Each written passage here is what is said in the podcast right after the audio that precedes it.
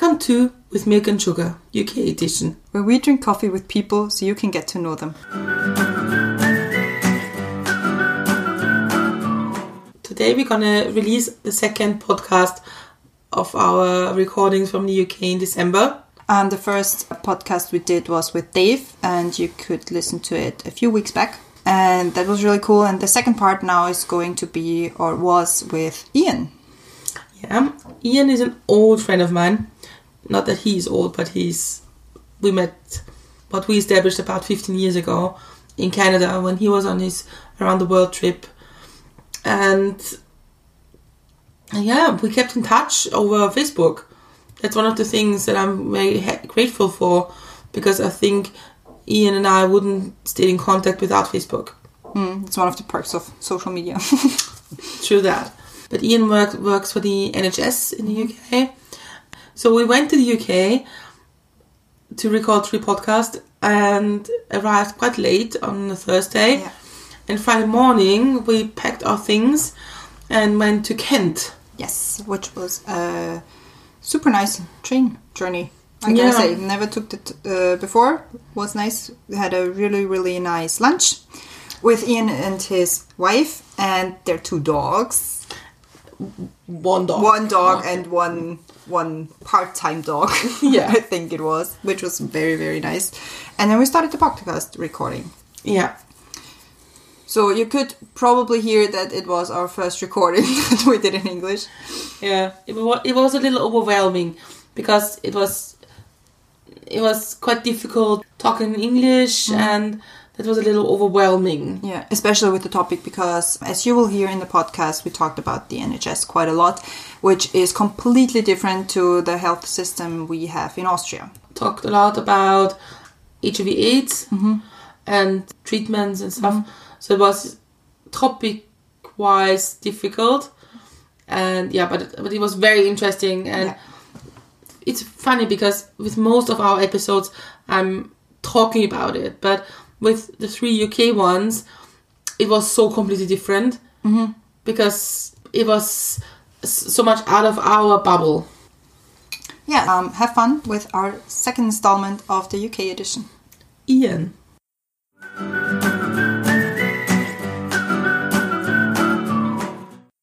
Welcome back to a new episode of uh, Mit Milk und Zucker, or maybe we should say with milk and sugar for now, because we're starting our international theme this week. Um, we're currently in the UK, in Whitstable. Is it the right pronunciation? That's right, yes. That's right. Great.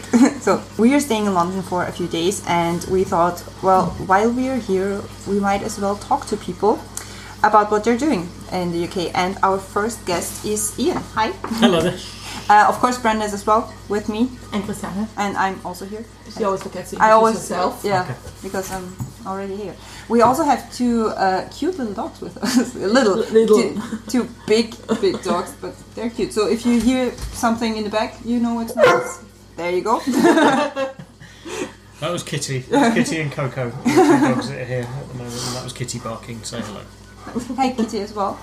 Um, yeah, our guest Ian. Uh, you are 41, and do you want to give us a quick job description? Because I forgot to ask you that before. A job description. So I work for the uh, National Health Service in England. So that's we call that the NHS.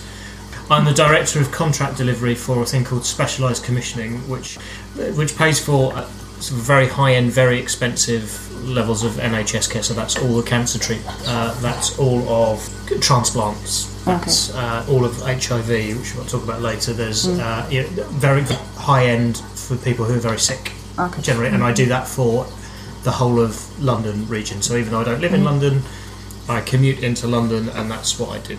Okay, well, good that I didn't ask beforehand because I don't think I would have gotten that quite clear. Um, but uh, Brenda, do you want to tell us what we were talking to- Yeah. about? we did a change in our usual like theme storytelling and we thought we're gonna have it like a theme for all the UK guests we have this flag, and the theme is tea time what a lovely day UK All right, okay. and we thought it's because we have we will have three guests and they all have like a special view on the UK hmm.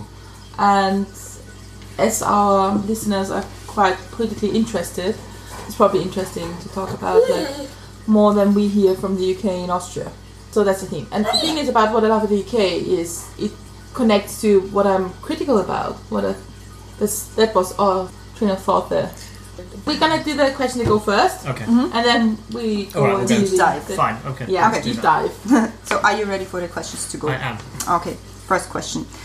What stat for your life would you most like to see? What step for my life would I? Uh, stat, like Oh, statistic. sta- what oh, what statistic? statistic would? Oh, I. Oh, amount of time spent on golf courses and in restaurants probably would be the, the interesting one to look at. I think I was pretty, pretty much most of my free time. What's one responsibility you really wish you didn't have?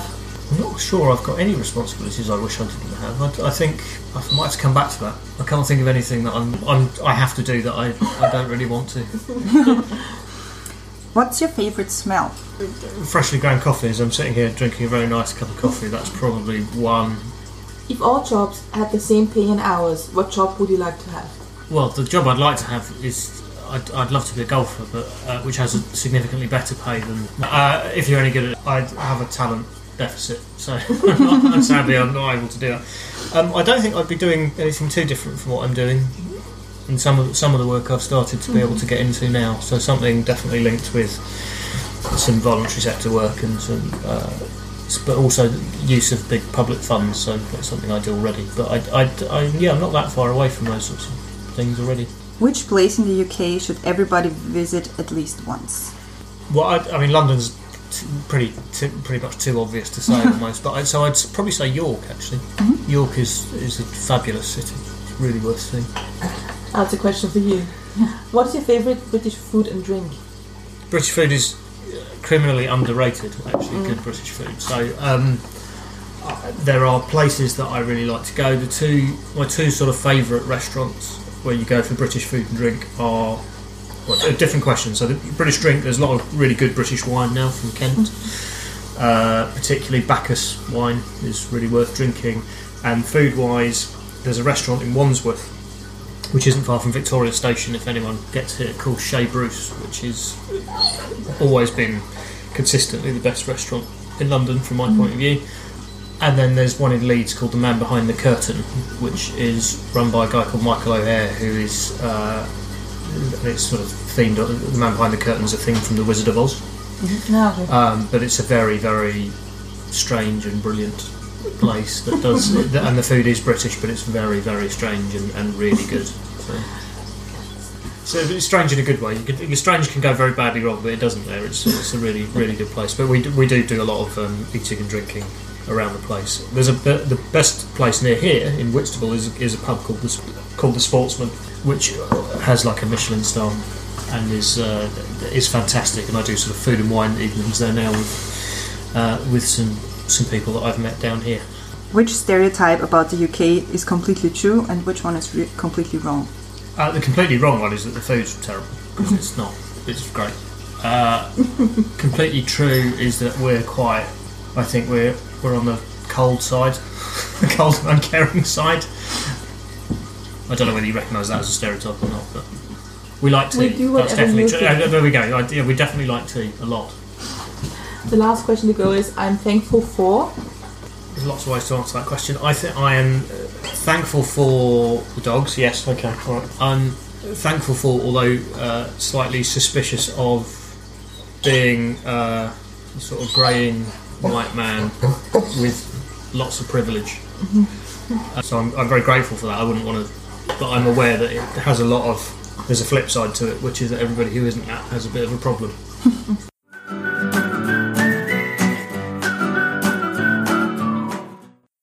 Well, question to go. Done. First time in English. I think we did well. You did well as well. Thank you. I did better than I would have in German.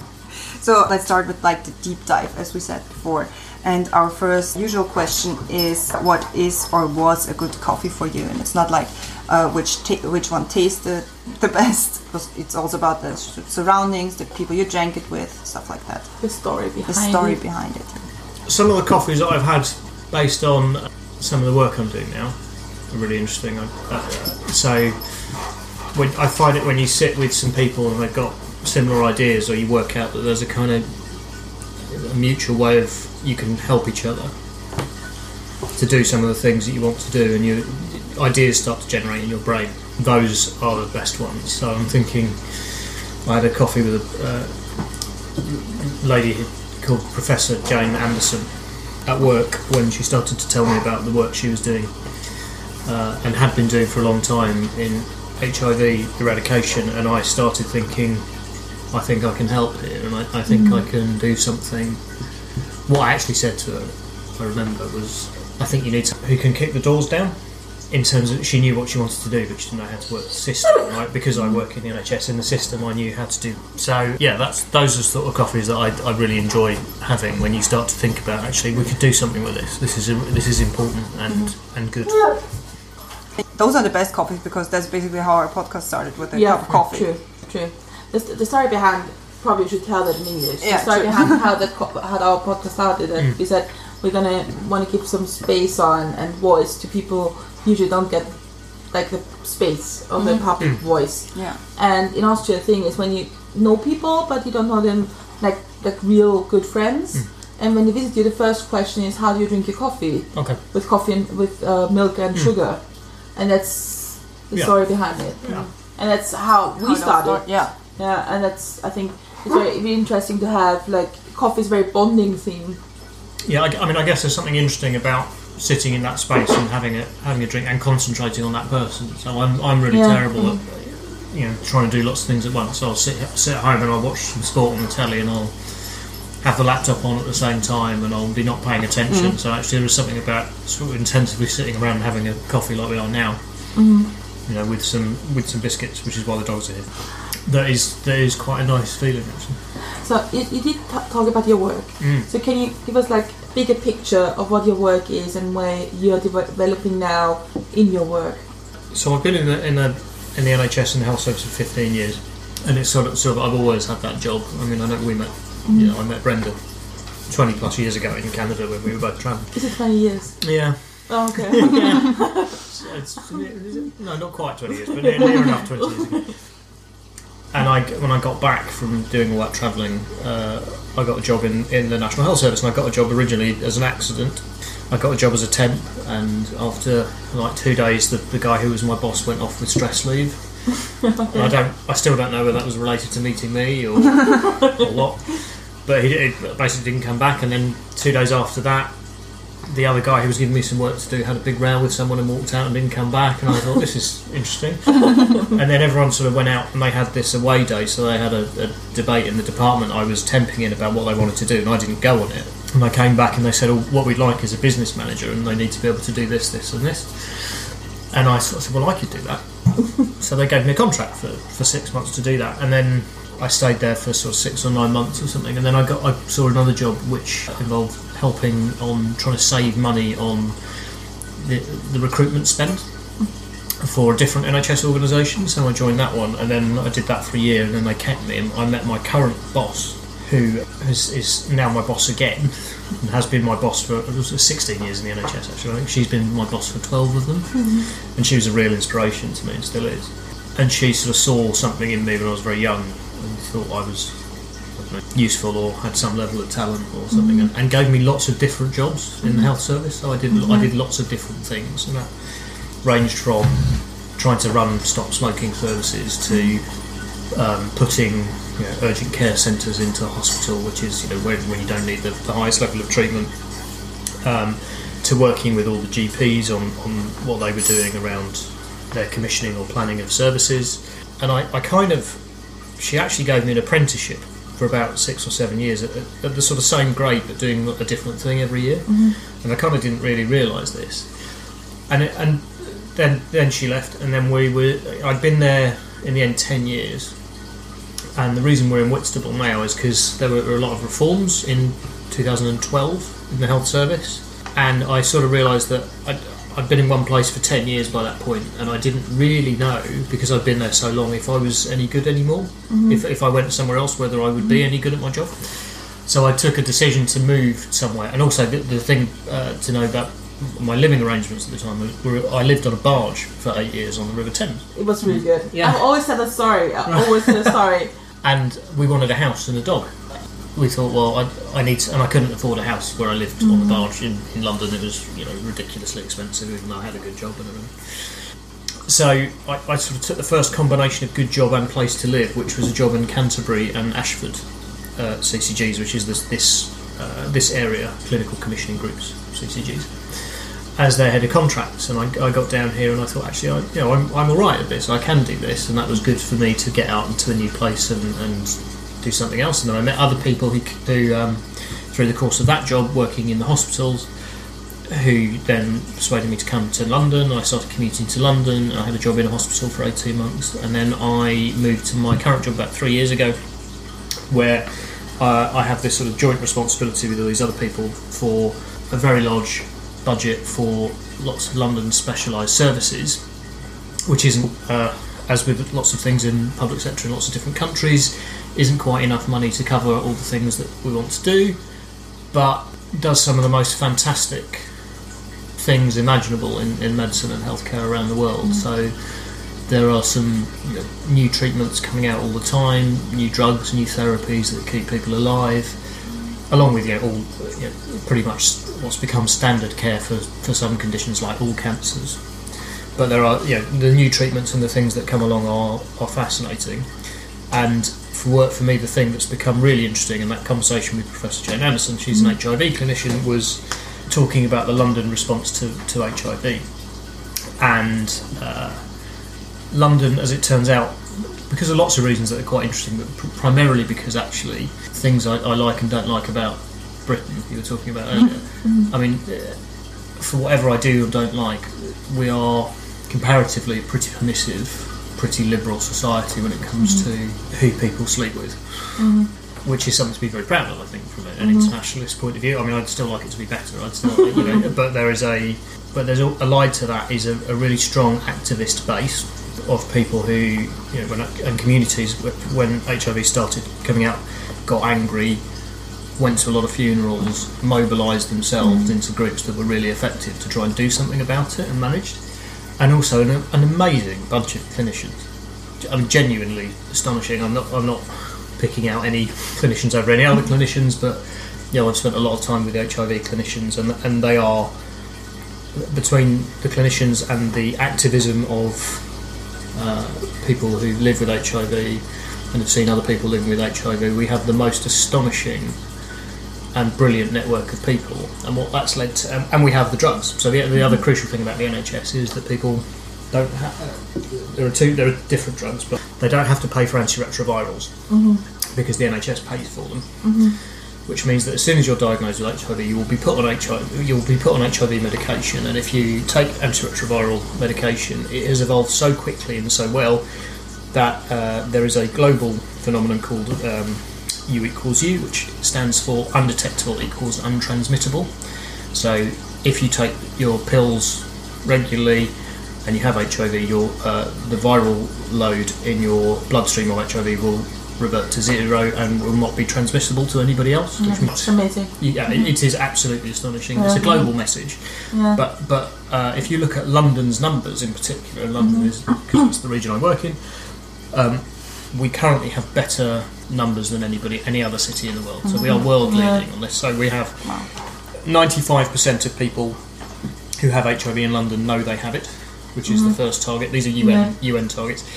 Ninety eight percent of those people are actively on medication, Amazing. and ninety seven percent of those people cannot transmit the virus. Amazing. So that That's so really the, the three targets are 90, 90, 90. That's a mm-hmm. global standard. And what we're trying to do is get to eradication of uh, the transmission of HIV by 2030. And London should, in my view, London could be a lot quicker than that and should be a lot quicker than that. And we have used, uh, we've been able to work together across not just the health sector but also social care across the mayor's office and, and a body called Public Health England, which is, this is the, the, the intricacies of how health and social care work in the UK are very very complicated. I don't. The weird thing is, I think it's internationally the same. All right, okay. That system is always complicated. Yeah. Yeah. So so but we've what we've been able to do is is work together because of a, because of a, an initiative called Fast Track Cities, which is a UN AIDS initiative. London wasn't actually one of the first signatories to this. We were we were relatively late, but um, it was something that people wanted to do, and, and it was useful for us to be involved in that because it actually gave us a, a framework. It doesn't actually give us a lot in terms of stuff, but it gives mhm. us a framework in order to have those conversations around the mm. different organisations. And we, you know, we were the NHS, so we were part of it. We were only a quarter of the, you know, we were only one fourth of the statutory organisations. There were three other statutory Yeah. organisations, plus the whole voluntary sector, plus all the clinicians. And, and with any you know group of people that big, there are agreements and disagreements. Mm. The thing I'm very, the thing I'm very keen to emphasise all the time is that you know this was already going really, really well before certainly I had anything to do with it, and before th- th- this was already good. What it gave us is an opportu- was an opportunity to hang the things we wanted to do on it, and to move to that position of eradication quicker, and hopefully to show other cities in the world um, what to do if we could get there a bit quicker. Now there are still controversies. There are still uh, non-availability of um, prophylactic treatment. That's PrEP, which uh, some sort is referred to as PrEP. Here, currently not available uh, universally on the NHS, and again, diff- different paying mechanisms, so that's quite complicated. But what we have managed to do is leverage some money, quite a lot of money, to this effort to make London the best in the world. So it's six million pounds over three years. Um, That is amazing. from, from well from the NHS, but it's from a very very large budget pool. But it's it's specifically for work on making making London the first you know city in the world to be HIV free. And, and what I sort of like is to to work with the other European and global cities on who are doing well. And there are other cities doing well. So Paris is doing well, New York's doing well. Yeah, I want to ask which cities are up the list. Uh, so Melbourne and Amsterdam, I think, are the other two that Okay. are very close to, to where London is. And what's bottom of the list? Do you know that? Well, at the bottom, well, bottom of the list in terms of, I don't have the full list, but I think there are places. I don't want to say the wrong country here because I, I don't want to do them disservice, but there are Yeah. places that are either not recording the data as well, or actually the drugs aren't available. I think that's places Okay. like Indonesia. Okay, I thought on a European scale, which Uh, countries well- you know are Well, if you know, well, they- behind Well, them? certainly some of the places we're doing work on that are improving a lot are places like Ukraine, places Mm-hmm. like Russia, that have mm. very different attitudes to sex and, mm-hmm. and homosexuality in particular, which will, will, will cause that. In some of those countries, and, and there are also countries that don't have universally available medication. Mm. And the, the thing that you know, again, to be proud of Britain and, and pr- you know, things I'm proud of in Britain. Actually, I'm going to change my answer because I am I'm extremely proud of the National Health Service. It is extraordinary mm-hmm, mm-hmm. and I work in it, so I sort of forget that. But actually, you get you get your medication. I think it's very interesting what you said just before that you're very proud of the NHS. Yeah. I think that's a story we don't get as Austrians No, not at all. because not at all. our like our NHS in Austria, I, I think nobody would talk about it or nobody think and nobody would say I'm proud of it. No. but why do you think it's so focus focusing in Britain, the NHS? Why is it focused in Britain? Well, it's become relied on. I mean, I, I still think it was. It was founded in 1948, and, and the the idea that you will have a, a universal system that will look after you if you are sick, that doesn't discriminate in mm-hmm. any way mm-hmm. on how much money you have or what you look like, or, it's, well, it's not supposed to. There, there are you know, deeper questions about how well we do around whether it really does discriminate or not, and, and it does mm-hmm. certainly in some some instances. But the the principle, the overriding principle that the NHS is a free at the point of use healthcare system for all citizens of the country Mm-hmm. and visitors. That there is a there is something to be proud of in terms of you know if you're designing a system, if you're designing a country, and you, you in terms of if you could have anything you wanted, mm-hmm. of course you'd have that. Or I, th- I mean, I think most British people think that anyway. I mean, you, you wouldn't you wouldn't go about designing a system without that. I mean, there are mm-hmm. Like uh, Americans do. Yeah, yeah. And the idea that you'll have a car crash and you'll get lumbered with a bill, or you'll get Yeah. a bill for mm. ten thousand dollars for for childbirth, or you know, Yeah. some, something. Mm-hmm. ridiculous. I I've met people who've been bankrupted by the American system, and it mm-hmm. doesn't doesn't arise. You know, I so the bills are still paid. The, you know, the stuff that I do, you know, is the mechanism that currently transfers the money to the hospitals for doing the treatment, but it comes from the taxpayer. Mm-hmm. That's the other thing. It's not free. Yeah. It's, it's not. It's not designed to be a free system. We pay for it in tax. But I don't think you'll find any real objection to the fact that we do that. And there, there's always there's limits on it because you know growth in the, in the health service has you know the health service has grown. Demand for the health service has grown by four percent pretty much every year since 1948, and funding doesn't always keep up with that. So there are choices to make about what gets funded and what doesn't. Mm-hmm. But fundamentally, if you are very sick, you will get treated by the NHS, and that is that is something to be celebrated as a country. I It's think. But if it, is it like that in Austria when you want to go to a hospital or a doctor, mm. you have to have a card, like a health card kind of thing? No. Like ID card, more or like. E-card? E-card is like. I think it's more like an. It's, it's a card ID that says that you are insured. that you're insured. Yeah. Yeah. No, definitely not. Yeah, I think that's the main difference Yeah. here between that when you go into hospital and I'm here, I have that thing. Can you help me? They will. They won't ask. Yeah, I mean, it- if Are you insured? How much do you pay? no, Do you have special insurance? Whatever. no, I mean, and those, I mean, everyone's too busy to worry about asking those questions. but the, um, I mean, I think if you, you know, if, you're clearly not British, you'll get asked those questions, but you won't get asked at the front door. You'll get asked afterwards, generally. Is you know, and, and for emergency care, you won't get asked at all. But, So if you if you need to roll into an emergency department, you won't. You will get emergency. Everyone is entitled to emergency treatment. But that was one of the big things during the re- refugee crisis in Austria. Mm-hmm. That how to treat people coming into Austria, Yeah, and you know if they don't register for asylum, yeah, are they allowed to get medical treatment? That was yeah, the question. yeah, yeah, and and well, yeah, it's extra, it's fairly extraordinary to me. And there's a, you know, I, I'm not proud of the British immigration system. you know, that's the Who is? yeah, yeah, but there's but there is a- Austrians. We're, yeah, but we're really, you know, we, it, and it's from my, in my from my point of view, it's not that we're, it's not that you want to make a decision one way or another. I'm actually all right with the idea that you make a decision one way or another about Mm. letting people come to the country or not. What I'm not okay with is leaving people hanging for years and years and years while you make that decision that's- uh, because you can't work out what to do them or because it's too difficult. Yeah. And that is that to me is more of a, problem than actually if you had hard and fast criteria. I, I think most people would live with it, but make a decision in two weeks. Don't leave people with their entire lives waiting to come. But you said something else before. Is that Hmm. um, we're paying for the NHS with our tax money? Yes. So it's not like free. Yeah. Like the money grows on trees and it's free. Yeah. Um, isn't it with a lot of things in politics or in public spending Hmm. that it's just, you have to decide either what to spend money on Yeah. because it's always tax taxpayer money and in Austria I think the discussion doesn't evolve around that. Do you think it's different here? It, So my thoughts on this are that you, it would be relatively easy, although it's never been done, to be more honest with people about how money is spent. So we do get something through the mail saying this is how your money is spent every year or whenever there's an election. But but it, mm-hmm. it but it those issues it conf- conflates. So it, mm-hmm. so they'll say that the, you know the the largest chunk of the spend in this country, I believe, is wealth. What they term as welfare. Mm-hmm. But they don't mean welfare because because they include pensions in welfare. So and, and the largest chunk of spend is pensions, Yeah, state pensions. yeah. So and that's not the same. So, but people think, oh, we're spending too much on welfare. We've got people who aren't working. You know, we should be paying out less disability allowance. And that's not the you know. So uh, and that's weaponised and politicised in a very odd way for me in this country. You know, it wouldn't be difficult to say that we are going to spend you know X percentage of you know two percent of, of GDP on defence, which is the you know the NATO target. Yeah.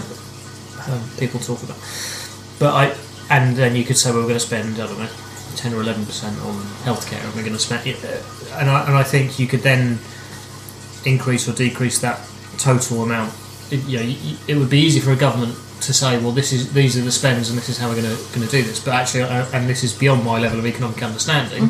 But sure, you know, if your you know if your economy gets better, you can have more money going into all of those departments. But Yeah. actually, what happens at the moment is there's an odd combination of borrowing money as to who it's from and when it, Yeah. when it gets paid back. I don't understand. and there are decisions made, and, and austerity here has been the thing that's been happening since 2010, which is that you know we haven't we, we have to cut our budgets because we can't afford to keep spending at the rate we're spending. And that's really hit a lot of people very, very hard. Now, mm-hmm. I don't understand enough about the macroeconomics of that, mm-hmm. But I do understand that it's causing people enormous hardship and we've had too much of it. Now, healthcare has been protected from that more than other places, so more than social care. So, we ha- again, we have odd distinctions in this country. So, if you have a physical illness or cancer or uh, something very obvious, uh, then you'll get that will be paid for by uh, the health service. But if you have dementia, that's mm-hmm. paid for by social care, and social care and council budgets have been absolutely decimated in the last few years. I mean, in a way that healthcare budgets haven't. Is there a reason why it's it's like Yeah. separate pots of money where it comes from? I, I imagine it's historic, and I don't, I don't, I don't know what the, the reason is that dementia is considered a non. I mean, it's a you know it's pretty clearly a medical condition, Yeah. but it's mm-hmm. not. You know, it's the the additional. I think it's because health the health service or, pays for things that are obviously related to healthcare. So mm-hmm. th- anything that happens in a hospital, mm-hmm. whereas actually once you're at home and living with a condition, that's where the lines start to oh, blur. Uh-huh. So if you're living with dementia, uh-huh. you're not necessarily an issue for a healthcare provider mm-hmm. on a daily basis. You have you have social care needs, and that's why that's why things that end up in the social care basket. But it's the medical problem that's causing the social care need, and that's where we're not working well together. And that's where those reforms that I, I mentioned briefly earlier that mm. happened in 2012 really drove a wedge between those things. And it, I guess the other thing that's that's an important differential is that there is less political interference in the health service than there is in local councils. So the health service as a whole can have a deficit. It's not supposed to have a deficit, but it can have a deficit. Mm-hmm. Individual organisations within it can can have a deficit and not meet their, mm-hmm. their budget target. Councils cannot. So councils cannot run a deficit by law. So there is a uh, real strain on those services. So there is an element then of you know luck of the draw as to what condition you have as to how well you'll be treated. So although I'm very proud of the concept, the operation of it is very difficult. But then it's a very very big system. There's, you know one and a half million people work in the in the NHS. You know, you know, large. You know, another probably another million or so work in social care. I don't know what the number is, but it's a lot. But is it divided between like England, Scotland, Wales, Northern mm-hmm. Ireland, mm-hmm. or is it all the same? No, the, the, there are different. The, the basic principles are the same, but there are different bodies that run the NHS in different countries. So Okay. actually, it's slightly more joined up in Scotland than in Wales mm-hmm. and in Northern Ireland um, than it is in England. So there are. It's so NHS Scotland is a different thing to NHS. Okay. NHS England is the body that I work for. Okay. So, yeah, the thing that we haven't really addressed here is the workforce crisis. That's a, so we have a you know we have a lot le- we have about ten percent vacancy rate. Do you think that's going to change with Brexit? Do you think no? Do you think Brexit will happen, and do you think Yeah. that the NHS is going to be hit by Brexit? Personally, I hope it doesn't happen, but I fear that it will. I think that there will be there's an election this time next week, uh, general election in uh, we're recording on the whatever it is sixth or seventh of December. Um, Sixth of December, thank you. Uh, I suspect there will be a Tory majority at that election, which will activate the, the latest deal that um, the Prime Minister negotiated with, with the EU, which will cause us to leave. Um, well, cause us immediately to go into a transition arrangement, so nothing will happen for a year. And then there are significant problems with what happens next. So I would hope that there will be a sensible solution to what happens with workers' rights, and there would be a universal declaration that workers' rights should be the same. But the political narrative in this country has got further and further to the right, and I think that that is combined with a totally ineffective opposition uh, to to have a set of circumstances approaching which are pretty ugly actually. Um, and I think yes, it will affect the NHS because people aren't going to feel welcome and they're going to disappear, and then we're not going to have ready-made people trained to go into those positions. So the, the other thing I've never understood about the politics of the UK is why you, know, we, you have to pay for uh, paying for tuition fees is actually quite a recent thing. So I, I was actually I got I was the last year ever I think to get a grant to study at university. So actually they actually paid me to go to university, now which you know and all my fees were, were free. I mean I got a loan, but it wasn't wasn't very much. Um, now you have to pay you know, nine thousand pounds a year to go and study at university. It doesn't matter what you're studying, and then you have to take, take out loans to do that. Most of which don't ever get paid back. So that's a very strange system as well. what I don't understand is why we're not offering absolutely free education to people who the country identifies it will need in the future. So if we know we know how many doctors and nurses we need. I mean, I don't know, so you know, don't ask me a question about that. But, that, but you know, as uh, we've got the de- we've got demographic information that says we're going to need this many healthcare Yeah. professionals. What I don't understand is why there's not some sort of communication between the Department for Education and the Department of Health that says we need this many doctors. And you could widen that to we need this many engineers. And if the country needs them, then we shouldn't be making people pay for their own Yeah, education, true. especially given that you you know people are very generally very loyal to places like the NHS and, and won't just get their qualifications and then run away. That's not what happens. You could tie people in for ten years after they've trained and say that if you leave in the first ten years, you, you have to pay it back. All the questions of contract. Yeah. So so I think there are glaring and obvious things that we could do as a country that would make the country better in 10 or 15 years, but we have a very sort of short termist view on, on the way we do things, which is quite unhelpful. Yeah, but I guess it's, there's a point. It's the same in Austria. Hmm. I think the same in mo- most European countries because you have election periods from four to five years Normally. normally. In Austria, we, we tend to elect every two years.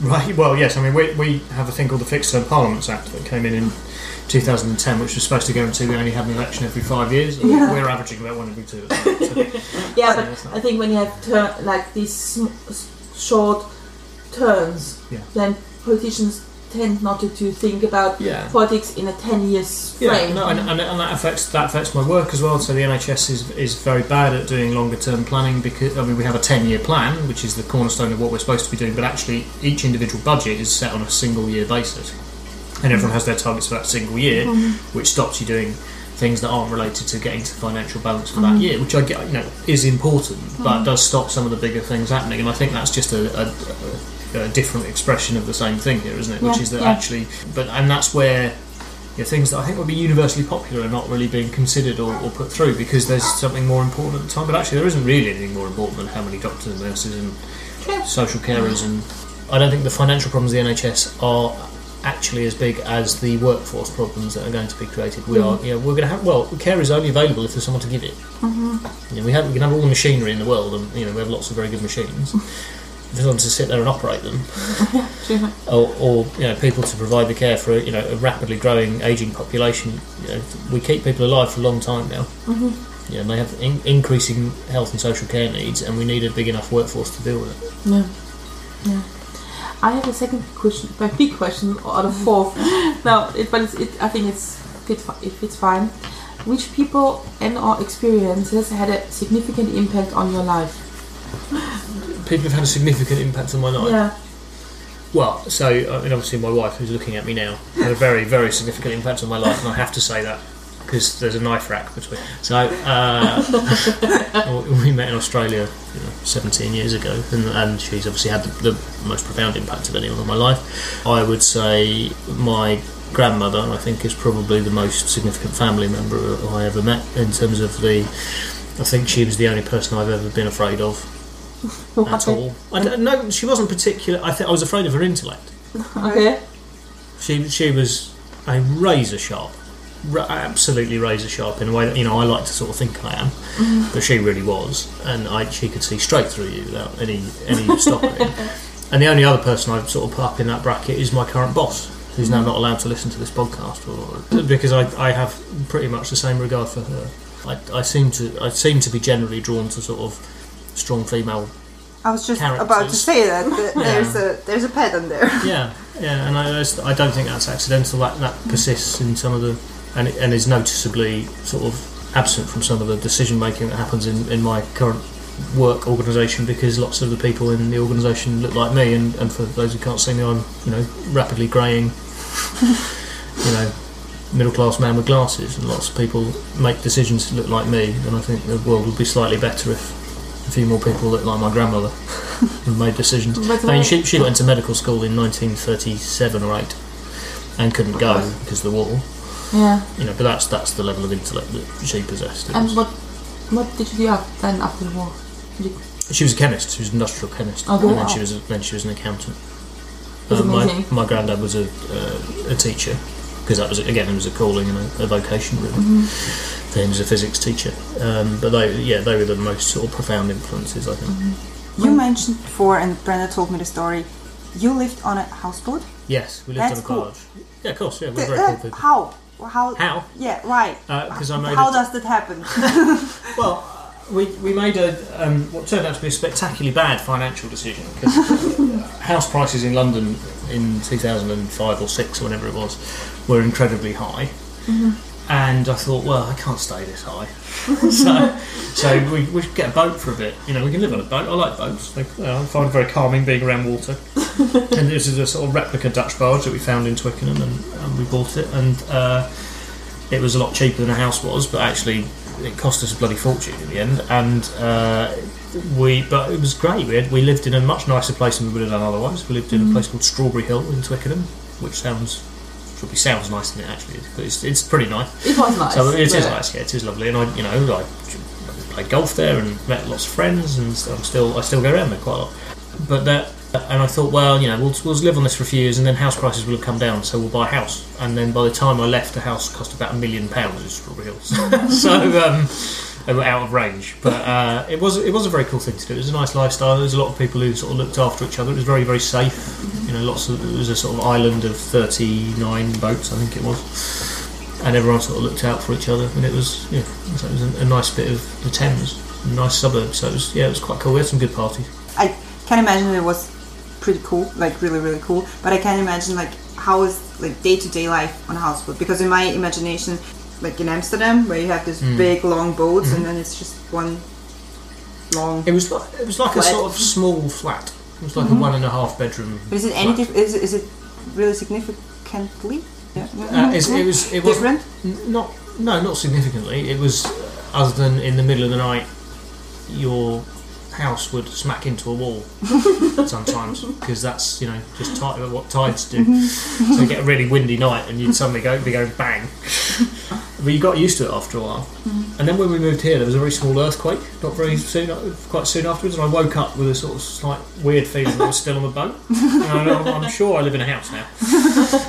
But it was a very similar sort of juddering of the, of the that we used to get. But no, there weren't too many negatives. I mean, most of the negatives we- we lived under the flight path, so it was quite noisy. so we lived under the Heathrow flight path. But no, it was it was it was good fun. But yeah, we wanted to get a, a garden and a dog. Really, that was the, the main driver for moving. And now we, you know, Yeah, when, when, you, when you moved here and Mm. you, you you took your houseboat away from Twickenham, Mm. you drove it par- through whole of London. yeah, we did. We, we That, sailed that it, was amazing. I saw it on Yeah. Facebook. It was so good. Yeah, we, we hired a skipper, and uh, we'd never moved it before, mostly because I wasn't willing to unplug the satellite dish and, and all the sports channels, which I have to watch all the time. Uh, so we'd never moved it in the eight years we were there, and then we couldn't sell it where it was because there were issues around the transfer fee that was being requested. So we, we sailed it down to Rochester. So we sailed it through the Thames, and we we hired a skipper. And we stopped in Chelsea overnight, Chelsea Bridge, and then we, we got the first light in the summer and we sailed it all the way through the Thames before any boats were moving, mm-hmm. and it was absolutely stunning. I mean, it mm-hmm. was, and, and you can do that. I mean, you can get a, you can hire a boat, and I think, and just go up and down the Thames at five or six in the morning in the summer, mm-hmm. and it's it was just the most extraordinary sight. And then it was it was brilliant all the way through central London was mm. fascinating, and out to you know we went out to, past the Greenwich Dome and then you sort of not very much, and then you get to the QE2 bridge, which is a massive bridge, which is where the Dartford crossing is, and then it was about eight and a half hours of absolutely nothing at all. I mean, there was just you, you don't realise, and it's not a very big island, you know, the UK, but you just realise there's lots of absolutely nothing on the sides of the river. So we, we sailed up to up the Medway and seeing not very much at all, which was quite strange. And then we got to our new new berth, and it was um, yeah, it was nice. But that was that was a cool day. Yeah, we've got some good videos of you know, and a great picture that Di took standing on the roof as I was sort of steering my own house under Tower Bridge. um, That's amazing. yeah, it was it was a cool day. You you talked about your boss. Mm. What I find quite interesting when you have such a person you look up to Mm. work wise. Do, do you try to be this person from, for somebody else Not the same way, in I- your way? Yeah, I because I, I, mean I, I couldn't. There, there are things that I, I don't, but I, I try and be I try and be a reasonable boss. I don't. It's it's quite it's quite difficult to say what I'm what I'm like to work for. You have to ask some, some of the people who work for me. But I think you know, most of the stuff I do is centered around trying to be a reasonable human, mm-hmm. but also trying. To, so there's there's a few things that are really important. Being kind to people is extremely important, and mm-hmm. having as much fun as possible is extremely important. Mm-hmm. And there's a balance of those two things. You know, um, and I think that being kind isn't. You know, we had a we had a terrible situation at work recently where you know a colleague of ours' child very sadly died, hmm. and we and, and that affected everyone quite hmm. profoundly, and it, more, more so people with children than than me, and, and the other, and obviously mostly him. You know, we, we had to try and work out a, a way of of working around that, and, and again, the most important thing was to try and be kind to people. But also, the other thing was we, we made some adjustments in the office about people being able to work more flexibly, which we'd always sort of talked about, but never really meant. Mm-hmm. But actually, that was partly going, well, what are we doing this for? Well, you know, if we if you just do, I've got another twenty years of this. Do I really just want to go in and thrash myself every day till I, till I you know, mm-hmm. because I you know we all work hard. Everyone everyone there works hard. Or do we want to try and create some windows where people can do other things? So we create this sort of flexible working for everyone, and, and not everyone's taking it up, but the people who have are really benefiting from it, and and, and I benefit from it because. You know, every couple of weeks, instead of going into the office for one day, I get to go and have a, a date with Di. Mm-hmm. To my wife, by the way, just for avoidance of doubt. So yeah, I, get- I and we, you know on Monday we went to the movie rather than going to the office, and that matters. It matters mm-hmm. hugely, and I, and I get and what matters more is that that's available for everyone, mm-hmm. and it has to be available for everyone who works with us, not just some people who feel like it. And whether that will, you know, that might well, it may or may not restrict my future career options, but actually, I'd rather have the day Yeah. doing something for my, myself and still work hard. And I'm pretty convinced actually we've got more productive as a result of being mm-hmm. nicer to people. So it's funny Yeah. how that happens. But I don't. So no, I don't try and sort of directly emulate. And also, I don't think I'll ever know as much about healthcare as as Joe does. I just I, there are some people you meet and they have a, a very powerful intellect and know a lot about healthcare, but I think that, that I don't necessarily. When I met her, I thought I'm never going to know as much about healthcare as you. I reckon 16 years later, I'm about a quarter. so, so you know, I'm, I'm getting there very slowly, but I know so that's, that's where we are with that. You find your own area where you're getting your expertise in the mm-hmm. of HIV. Yeah, So- I, yes, and that's mm-hmm. well. What I found was that what I guess I'd always been looking for, which was a a way to use what I knew mm-hmm. and to bring some of the stuff that I'd collected over all years into something that meant something for a, a group. Mm-hmm. And it was it happened to be HIV because there were the right preconditions for it to be HIV. So so there were there were things that we could help. You know, I realised I could possibly get some money mm-hmm. quite a lot of people didn't believe me. Like, yes, it was quite it was quite satisfying that we did get some money. But also in terms of how we're spending that money, we're spending it in a very non-national health service way. So mm-hmm. we're spending a million or half of it, a million pounds a year for three years on things that have to be led by the voluntary sector. So, that, so if you think about, and, and this is where the work that I'm doing now is important and transferable because I think that there is the voluntary sector, uh, charity sector, the independent sector, whatever you want to call it, exists where public services do not, or they exist to enhance what is there Yeah. from, from public health services. And that's almost how they form. There's a gap that is created because something is missing, and the charity or whatever will, will come and form to, to fill that gap. And then what happens in the public sector is quite often we just ignore that. We pay no attention to it whatsoever. Yeah. And what we've tried to do with this, because well, I spent a lot of time talking to the, the charity sector in HIV, which is very active, very good, was say that, okay, well, let's make this half of the money flow to those organisations. Now, that, um, unsurprisingly, didn't go down that well with some people within the NHS because actually there's lots of lots of things they could do with that funding, and they've they feel quite rightly in, in a lot of cases that they've not been funded very well for the things that they want to do. But the reality is, you know, it was something like 0.2% of the total London HIV budget Right. is a million pounds. It's a very, very large budget. Mm-hmm. So moving that towards charities and going, well, here, here are the criteria, and this is what we want you to do. And there, there are the things that we want you to do are quite specific. So mm-hmm. we want you to, you know, I said earlier, we've got 95% of people who've got HIV know they have it in London. Mm-hmm. So the first thing I want you to do is find the other 5%. Now, I don't know how to do that. And, I, and actually, interestingly, I was directly inspired to do that by a poet who lives with HIV. And I'm not very cultured generally, but I, I saw this poem, and the, the, I don't remember the exact poem, but it was Bakita, so I'm going to credit Bakita with this. And I was just in the audience when I was just getting interested in this, and she sort of said, Well, the people you call hard to reach, I see every single day. Mm-hmm. You don't leave your office. And she wasn't addressing it at me specifically, obviously. it was a hundred- a hundred But- it really, but it Yeah. really, really Yeah. got to Yeah, it's You- I just thought, oh, you're absolutely right. We need to do something about that because actually, you know, you know where to look, and I don't. Yeah. And if I'm serious about getting to eradication, we need to find this five percent. And if I'm serious about finding this five percent, almost by default, you know, the, the NHS, as I said, we're doing better than everybody else. But we are designed perfectly designed. All systems are perfectly designed to do what they do. There's a, there's a, Yeah. I think it's Deming or someone who said that. I can't remember. But but there's yeah, we are designed not to find those five people. We have to try five percent of people. We Yeah. have to try and find them some other way. So we, let's engage this massive, brilliant sector that is sitting here, and see if we can get them to do it. Um, so we're in the process of the bidding for that at the moment, so I'm quite excited about it.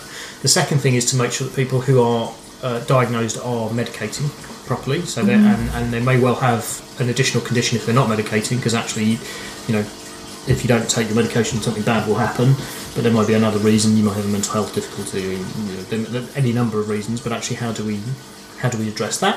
Mm-hmm. And then the third thing is how do you live well with that condition? How do you live if you're a person living with HIV? How do you live well with that condition, and how are we supporting that happen? So those are the three criteria. Mm-hmm. The fourth one that overrides it is how are we going to get to communities that we're not getting to, which goes into our earlier conversation Yeah. because actually broadly those are not white middle class communities. Mm-hmm. So how? So again, show us how you're going to do that because um, uh, mm-hmm. we'll, we'll make that part of our scoring matrix and that overrides it. But equal, so so that has got me thinking in, in some way. The other thing that's got me thinking about this is that I've become recently, relatively in February, I became a trustee of a mental health uh, charity, a national mental health charity called Rethink Mental Illness. So I've been sitting on a charity's board, looking at the way that the charity operates and mm-hmm. thinking, well, this is something that you know, this is a gap that the NHS should be doing something mm-hmm. about, and trying to work on. so these things are starting to connect in my Yeah. brain. But actually, if you take those criteria that I've just talked about for HIV, mm-hmm. and you apply them to, well, we're doing a lot of renal dialysis because we're finding people with kidney disease very late, Yeah. particularly late diabetics, apparently. So, if you, but if we take that model and go right, okay, well, let's how are we going to find diabetic patients who we don't know we've got? Mm-hmm. How are we going to make sure they're taking their medication properly, and how are they going to live well with a, a chronic condition? Mm-hmm. And how are we going to find people that we, you know, un- mm-hmm. incorrectly call hard to reach? Same process. it's exactly the same process. Yeah. And how, so, and, and also, how are we engaging the voluntary sector to do that? Because because we are not whatever we are doing for all the good work that we are doing, and everyone in the health service is doing a good job. We're not doing it well enough, and we're not engaging everyone well enough. So my what I'm able to do in my current job is think about things in those terms. I don't have to just go and go through an intro and an outro. I've got to sort of create. I, I've got to do my my you know own job properly, which is to uh, work with a lot of people on getting to a lot of you know contracts and deals Yeah. every year. But actually, outside of that, we've I've got enough freedom to be able to think in those terms about how are we're going to change the way subtly that we work on these really really important problems, and how can we be really truly world leading? Because actually, the reaction to people when uh, of getting involved in this work is either the people who've already always been involved in it, who are just an unbelievable community to be part of, and, mm-hmm. and there is a bit of me that feels a bit of a fraud because I, you know, I'm quite new to it. Mm-hmm. You know, and people have been working on this that I'm working with for 35, 40 years, mm-hmm. you know, since since it's been around. But I do, you know, I hope to be able to offer at least something in, into that Yeah. conversation. But it also it also has ramifications for all of the other work we might want to do going forward. So I think there's a it's a really exciting, you know, my, it, it's the most uh, useful I think I've been in my healthcare career.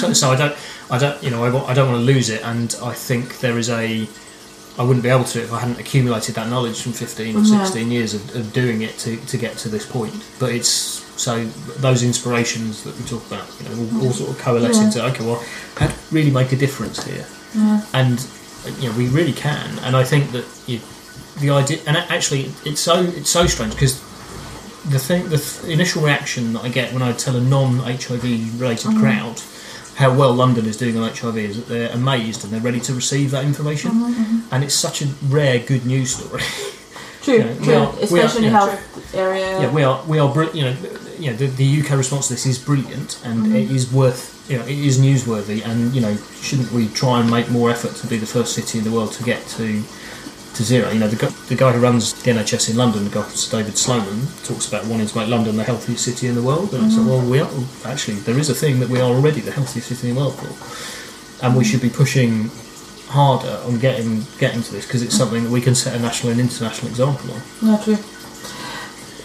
Christian has the next interesting question. The next big Okay. question, and that is, um, what are you proud of? Well, I'm certainly proud of my work currently. Said that the, the trusteeship at the mental health charity is a really, really interesting new thing. So, seeing things that are happening to, you know, reasons for for going into that in the first place and the, the general prevalence of mental uh, illness and being something that uh, I care a lot about um, and being able to do something with that rather than sort of just sitting there and, and trying to work out what was happening, being being involved with some great people, so I'm proud of my work. I'm proud of you know my home life and my house and my wife and I, I mean lots of things really. I think I you know I, I'm and I think that I'm I'm proud of the NHS. Uh, but it's yeah, it's an interesting question. I don't I don't really know that I would list it off, but I, I think I've got quite a good balance of the things that I enjoy and, and the things that I, I do for a living and have quite a nice life. When you uh, think back, like 20 years when you met Brenda, or not quite 20 years, Yeah. uh, when you um, met in Canada, Yeah. did you uh, think that your life would look like how it looks now? Or did you have any No. expectation? No, I, do, I, have no idea. I don't think so. I, I, I, I was. I'm not sure I thought anything particularly at the time. I was just enjoying doing what I was doing. I was. I've always had a bit of a hedonistic streak. I think. you know, good- so I, I suspect it would always have involved you know good wine and food and going to see places and Yeah. travelling. And um, you know, I did 40 countries before I was 40. I'm proud of that. that Yeah, was that's quite, that was really- quite fun. Although really it did, cool. It did take a lot of travelling when I was 39. Pretty short, so I ended I ended up going to a lot of countries that are very close to each other. One most, train, most of the, countries, Most of the Balkans, yeah. Well, yeah, no, I had rules, so you have to stay there for 24 hours. Oh, okay. So you can't just you can't just go through them through an airport. it was it was you had to actually be there. That was the that was my rule. Can I you list all 40? Can I? Yeah. Well, now I did. I did write a list of them. I've Okay. got. I've got a list of them somewhere. But I mean, it, we went to some amazing places doing that. What was the first country when you did your 40 before 40? Hmm. What was the first country you said after the 40th birthday, that's the place I'm going back again? Oh, Paris. yeah, like you've been there a couple of times during it. Yeah, but it was still. I mean, it was. I, I would have gone more if I wasn't doing forty countries. Oh, really? Yeah, yeah, yeah. Yeah. I, love, I love Paris. I mean, there is a. We have a brilliant, and and it's just. I just like being there. I, ju- I just.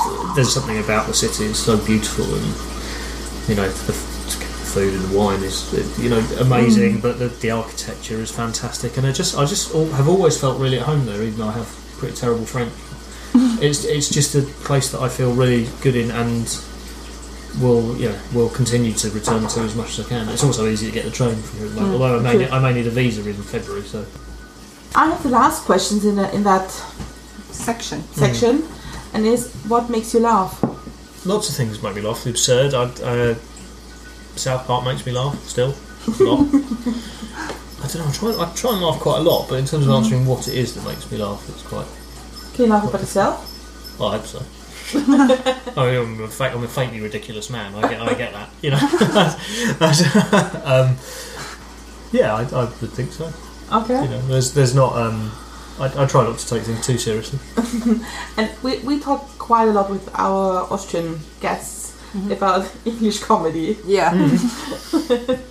So Okay. Whether they maybe- like it or not. yeah, whether they ask for it or okay, not. Right. So maybe you can give us some hints of what what to watch next in British comedy.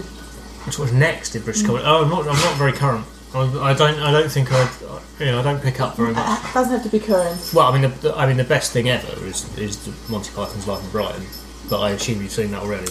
So, so, so I, I've seen John Cleese live. Have you? Oh, couple right, months okay. ago. So yeah, I mean, the, the life. Yeah, I'm not sure he's quite what he was. Um, but I would. Yeah, I would certainly. I would certainly watch um, Life of Brian again. As if, if you ask, you said you can only watch one British comedy thing.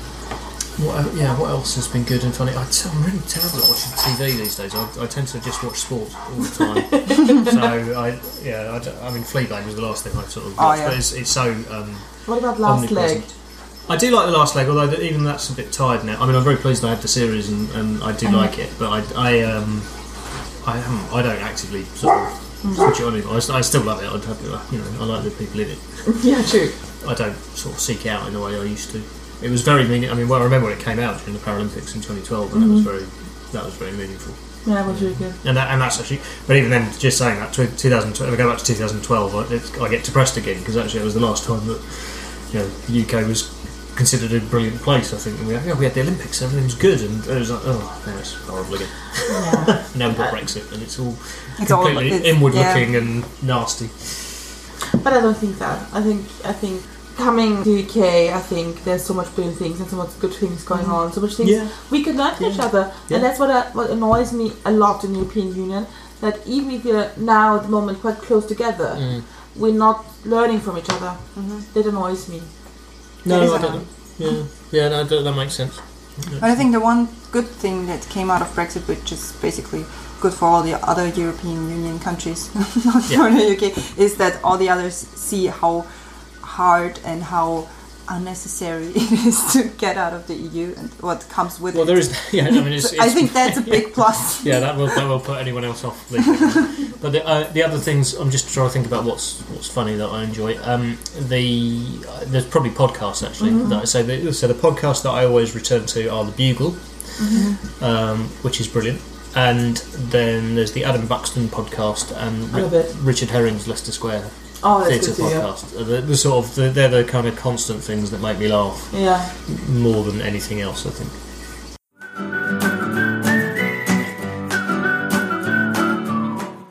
We unfortunately we are finished. I, I have this one specific sentence that I always say in German. Yeah. We're at the end. Though. It's it's not that special in English. I gotta say. but we have one last question for you before we say goodbye. Two last questions, true. Before we say goodbye. She always cuts down my questions. Oh, okay. Yeah. but the first one is: Is there anything else you want to share with our listeners? I guess if if your listeners are interested in the, the things that I've spoken about today, I, we can if you can provide some links to the, the mm-hmm. Fast Track Great, Cities uh, HIV work that we're mm-hmm. doing, and also mm-hmm. to Rethink Mental Illness, which is the charity that I'm a trustee of. That Yeah. I'm very keen on, on having supported, or certainly, I mean, I admit, admittedly it's a UK charity, but if people want to have a look, then it'll be, Yeah, yeah, be please. useful. And then if anyone wants to contact me, they're very welcome. We'll put all the links in the show notes and um, on the blog. www.mitmilchundzucker.at But yeah, Brenda. Yeah, my thing is to say thank you for having us, talking to us such length, giving us insight, and it, I think it's really interesting. I think there's a lot of things we can take home with, mm-hmm. especially as we have an election coming up. yeah. as well. Yeah. No, I think it's really interesting, and I think it's that's especially what I wanted to do to, to learn from other people, from other things people countries do, people do, wha- and whatsoever.